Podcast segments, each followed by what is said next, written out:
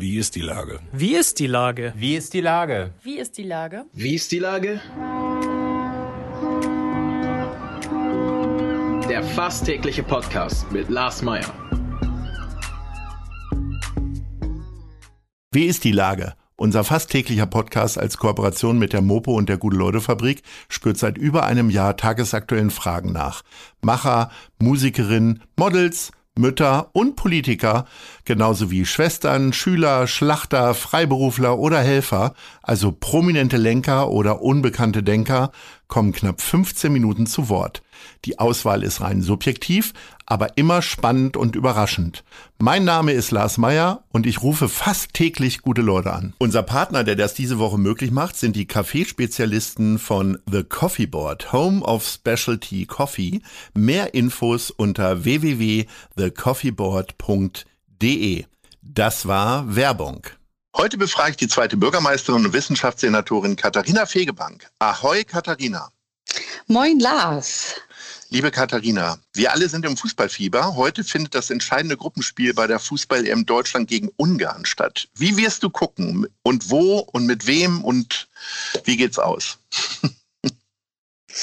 Ich bin erstmal ganz optimistisch. Also nach dem Wahnsinnsspiel gegen Portugal bin ich mir ziemlich sicher, dass das auch ein guter Kick gegen Ungarn wird. Wir werden wie auch die ersten Spiele im familiären Kreis feiern mit den beiden Mädels, die auch ein kleines Deutschland-Armband umhatten. Ich hatte nur eins, die haben sich dann immer gestritten, wer es jetzt tragen darf. Und ähm, bei Portugal waren dann meine Eltern und noch Tante und Geschwister mit dabei und wahrscheinlich wird es gegen Ungarn wieder eine kleinere, eine kleinere Nummer, aber ziemlich laut bei uns im Wohnzimmer, weil ich ja gut anfeuern kann. Aber ich freue mich riesig. Also das hat doch Lust auf mehr gemacht und zumindest bei mir ist jetzt das äh, EM-Fieber voll ausgebrochen. Bist du denn jetzt auch so ein großer Fan von Robin Gosens?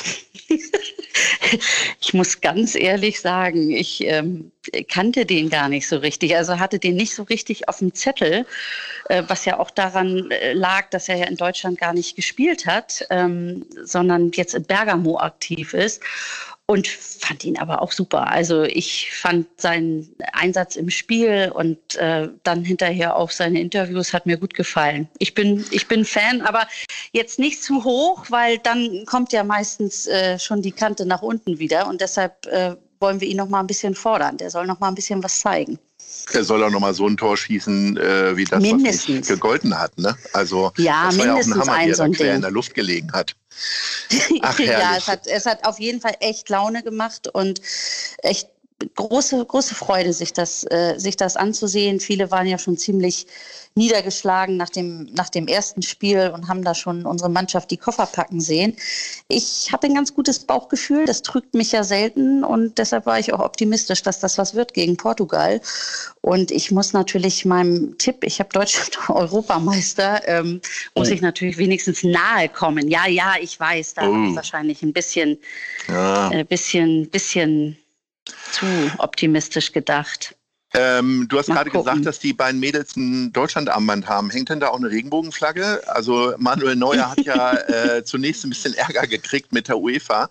Wie siehst du denn die Position der UEFA, die das jetzt nicht als politisches Zeichen wertet, sondern einfach als Zeichen der Vielfalt? Äh, irgendwie lustig, wie die sich immer wieder rausreden, oder? Äh, absolut äh, richtige Entscheidung in einem völlig absurden Vorgang. Ich habe, als ich das hörte, dass es Untersuchungen gegenüber ähm, der deutschen Nationalmannschaft und Manuel Neuer wegen des äh, Regenbogen-Kapitänsbindetragens gibt, äh, habe ich äh, ich habe die Welt nicht mehr verstanden. Ich verstehe, dass die UEFA guckt, äh, dass da keine großen politischen Bekundungen erfolgen. Aber was natürlich nicht geht, ist, dass wenn man sich für Menschenrechte stark macht, äh, dass wenn man selbst als UEFA äh, vor ein, anderthalb, zwei Jahren immer das Thema Vielfalt auch nach vorne stellt, dass wenn es dann gelebt wird von einer Mannschaft gegen Rassismus, gegen Homo- und Transphobie, dass das denn einen solchen Vorgang nach sich zieht. Ähm, echt nur Kopfschütteln und bin ganz froh, dass dann sehr schnell auch ähm, die Entwarnung kam und äh, das weiterhin, weiterhin erlaubt war. Aber ich hoffe natürlich nun, dass, ähm, das der Kickoff für eine Kampagne war und möglichst viele, die Regenbogen fahren, schwenken oder ähm, Shirt, Schuhe, was auch immer tragen. Und der Hammer wäre natürlich, wenn auch das äh, Stadion in München dann in Regenbogenfarben leuchten würde. Das wäre ein ganz starkes Signal für, für diese EM aber natürlich auch ähm, für den Austragungsort und, und sicherlich auch von großer Symbolik äh, mit Blick auf das Spiel, das stattfindet gegen Ungarn. Kommen wir zu einem traurigen Thema. Wir bleiben beim Fußball. Du bist ja großer Fußballfan und sehr bekennende Werder-Freundin. Ne? Ja. Ähm, ist der Ärger immer noch riesengroß oder die Freude schon auf zwei Spiele in Hamburg? Ich meine, man muss das ja auch mal positiv sehen, oder? Ja, es sind ja nicht nur zwei Spiele in Hamburg, das ist ja eine richtige Nord-Super League. Also zweite Liga ist ja bärenstark vertreten durch norddeutsche Mannschaften. Das heißt, man kann eine richtige Tour machen. St. Pauli, HSV, Kiel ist dabei. Also ähm, das wird sicherlich, äh, wird sicherlich eine muntere, eine muntere Saison. Aber ich hätte nicht gedacht, also der, der, der Schock und, und die Trauer über den Abstieg, das sah schon tief. Das hat ganz schön reingehauen. Und ich habe mich dann aber ganz schnell äh, durchgeschüttelt und äh, jetzt ist auch eine Freude da. Ich hoffe nur, dass äh, sich Mannschaft so sortiert, die Mannschaft sich so sortiert, dass wir nicht allzu lange in der zweiten Liga bleiben müssen. Ne? Da gibt's ja durchaus den einen oder anderen Verein, der schnelle Rückkehr in die erste Liga versprochen hat und da jetzt schon ein paar Jährchen auch ist. Und ähm, ich hoffe sehr, die Konkurrenz ist super stark, äh, dass, dass Werder das gelingt. Vielleicht ja auch mit HSV und St. Pauli zusammen äh, dann wieder aufzusteigen in die erste Liga. Wie groß war denn die Häme äh, im Bekannten- und Freundeskreis, speziell hier in Hamburg bei dem einen oder anderen HSV-Fan?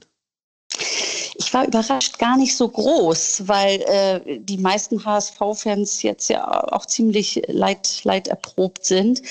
Und äh, natürlich gab es da den einen oder anderen Spruch, aber wahrscheinlich liegt das auch an dieser Corona-Situation, ne? dass man sich rund um das äh, Spiel nicht gesehen, gesprochen hat, die Stadionatmosphäre nicht da war. Ich habe sogar einige gehabt, die gesagt haben, oh, in einem anderen Jahr wäre es deutlich schlimmer gewesen, wenn man das so unmittelbar alles noch, noch gespürt hätte, äh, sich in den Armen liegend weinend. Ähm, jetzt war da denn doch eine gewisse Distanz durch das äh, Zuhause sitzen und äh, traurig vor sich, vor sich hin leiden. Aber wie gesagt, der Blick geht nach vorne. Ähm, das ist noch nicht das Ende, sondern wahrscheinlich äh, der Anfang, haha, kleines Wortspiel, wenn ich an den neuen Trainer denke, äh, der Anfang einer, einer neuen Werder-Geschichte. Ich ähm, drücke zumindest ganz, ganz, ganz fest die Daumen. Ja, und ich bin auch froh, mein Vater hat das auch ziemlich gut verkraftet. Der ist ja der, der weltweit äh, größte Werder-Fan, der sicherlich am allermeisten gelitten hat. Und ähm, auch er stellt sich jetzt so langsam auf Spiele am Montagabend und äh, am Sonntag und am Freitag später Nachmittag und so weiter ein. Da muss man sich ja auch erstmal umstellen. Ja, unbedingt. Sag mal, äh, sowohl bei Werder als auch beim DFB fehlt jetzt ein bisschen die Führungsspitze. Also ähm, Marco Bode schmeißt seinen Aufsichtsratsposten hin. Der DFB sucht noch nach einem geeigneten Präsidenten. Wäre das nicht mal was für dich? Also ich bin gerade ganz happy mit dem, was ich tue, aber ich äh, sehe mit äh, Freude und großem Interesse, dass sich da gerade was tut. Also dass äh, gerade rund um das Thema DFB und Strukturen und wie muss eigentlich ein solcher Verband mit einer so großen Anzahl von Mitgliedern eigentlich äh, zukunftsfit aufgestellt sein. Da spielt auch das Thema Vielfalt, Diversität spielt da natürlich ein, eine große Rolle. Ja, und auch die Frage, wie man Gesellschaft auch äh, abbildet abbildet in seinen Strukturen, wie Entscheidungen transparent zustande kommen, wie man Demokratie auch lebt in solchen Vereinen, aber vor allem eine klare Vision davon hat, äh, wo man, wo man hingehen will. Und diese Diskussionen, dass die gerade öffentlich geführt werden, dass sich auch so viele Frauen jetzt ähm, positioniert haben und gesagt haben, muss auch weiblicher werden im Fußball, im Profifußball, aber äh, auch in der, in der Breite und im Amateursport, äh, weil es so nicht weitergeht, wie es über Jahre Jahre und Jahrzehnte mal schlecht, mal recht, mal weniger gut funktioniert hat. Ähm, das finde ich richtig gut, dass da jetzt eine Dynamik drin ist. Und davon lebt natürlich auch ähm, unser aller größtes Hobby und unser allergrößte größte Leidenschaft, schönste Nebensache der Welt. Aber irgendwann mal eine Funktion im eigenen Lieblingsverein übernehmen, ist doch, wäre doch ein Traum, oder nicht? ja, oder sagst du, nee, das ist eine emotionale ich, Sache, ähm, das mache ich lieber nicht? Ja, das, das ist tatsächlich so, dass es, äh, dass es sehr, sehr emotional wäre. Äh, solange ich hier in Hamburg ähm, unterwegs bin und das tue, was mir solche Freude, solche Freude macht und die, dieses Amt ausüben darf, was ich innehabe, ähm, ist das für mich überhaupt gar keine Überlegung. Aber ich habe ja immer schon gesagt, äh, dass äh, irgendwann, wenn ich dann vielleicht mal keine Politik mehr mache, dass ähm, das Thema Sport oder Sportmanagement durchaus, ein, durchaus eins wäre, was ich mir, was ich mir gut vorstellen könnte. Wer da muss also noch äh, warten. Das ist keine, das ist jetzt hier äh, keine, keine Bewerbung. Aber das ist natürlich ein super spannendes Feld. Und ähm, Werder muss jetzt erstmal warten. Die müssen jetzt erstmal ohne mich, ja. also mit meinem vollen Support, aber ohne mich an irgendeinem einem Ruder oder Steuerrad dort äh, den Aufstieg wieder schaffen. Äh, wann hast du das letzte Mal deinen öffentlichen Lebenslauf gecheckt? Eigentlich. Ja, gute Frage. Guckt das man dann ist, ängstlich, wenn sowas passiert wie mit Annalena Baerbock, worauf ich ja anspreche, schaut man dann nochmal mhm. schnell auf seine eigene. Webseite und guckt, ob da irgendwas drin ist, was man rausnehmen müsste oder doch nochmal ändern müsste?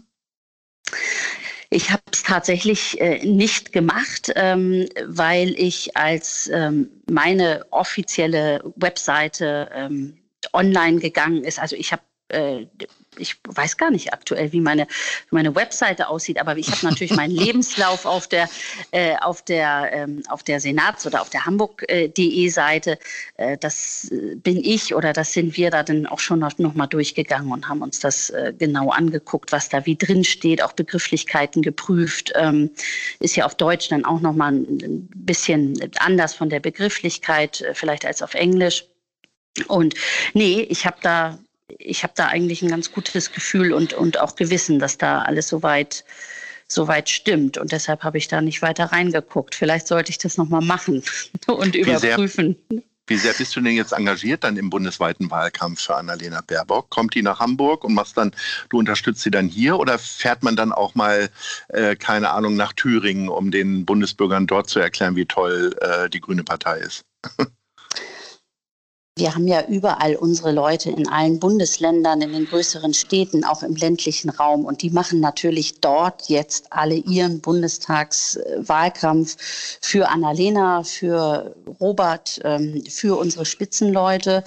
Jeder und jede an seinem Ort und äh, Platz. Das heißt, äh, ich werde dann, wenn ich mich jetzt äh, hoffentlich ein paar Tage ausgeruht habe, ein paar Tage Ferien gemacht habe, werde ich mich mit Leidenschaft und und ähm, voller Elan in den Wahlkampf stürzen und das werden wir hier einige Grüne natürlich auch gleich tun. Also voller Support für Annalena aus Hamburg und da überlegen wir uns das ein oder andere.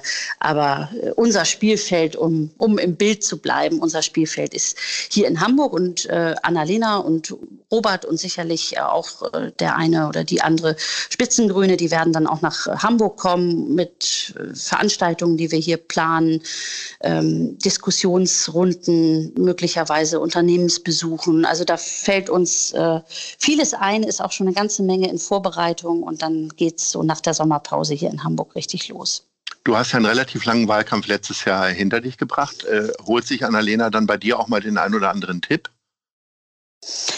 Also wir sind ja ständig miteinander im Gespräch über die unterschiedlichen Bund-Länder-Runden, aber auch äh, kleine, enge Runden aus dem Kreis der Vize-Ministerpräsidentin, Ministerpräsidenten und Winfried Kretschmann.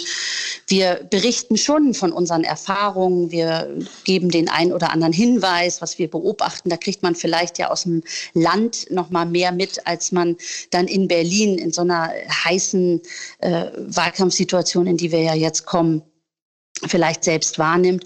Ja, da tauschen wir uns dann schon aus und da gibt es den einen oder anderen Hinweis. Ähm, den gab es ja auch, als ich im Wahlkampf war. Und von daher ist das ein gutes äh, Geben und Nehmen, aber vor allem totale Solidarität und Unterstützung.